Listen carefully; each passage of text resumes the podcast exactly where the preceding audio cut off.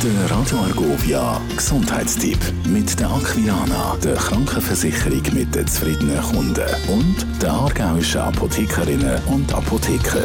Das ist bei mir der Dr. Theo Vögtli, stellvertretend für die Aargauer Apothekerinnen und Apotheker. Hallo Theo. Grüezi Nico. Pollenallergie. Wir reden heute über die Pollen. Sag schnell, was versteht man genau unter so einer Pollenallergie? Ist es das gleiche wie Heuschnupfen? Mm, ja, doch. Heuschnupfen ist einfach ein anderes Wort. Das ist eine Überreaktion gegen äh, viele Arten von Blütenstaub. Aber das ist nicht nur auf Gräser und so weiter beschränkt, sondern auch auf Bäume, auf Sträucher.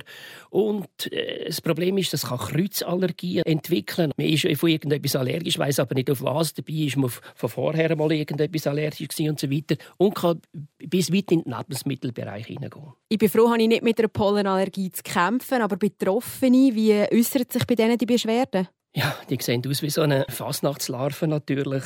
Jucken in der Nase, äh, rote Augen, Niesattacken, Husten, aber eben auch äh, Spass beiseite, Atembeschwerden, ernste Atembeschwerden und immer so ein Müdigkeitsgefühl. Das kann durchaus von einer Pollenallergie kommen sehr mühsame Sache. Was kann man dagegen machen? Also wenn man es nicht so stark hat, kann man es mit Nasentröpfchen, kann man es mit Augentröpfchen und so weiter behandeln. Es gibt auch super gute äh, antiallergische Medikamente, die nicht einmal mehr müde machen, wie das früher der Fall war. Da gibt es diverse Möglichkeiten.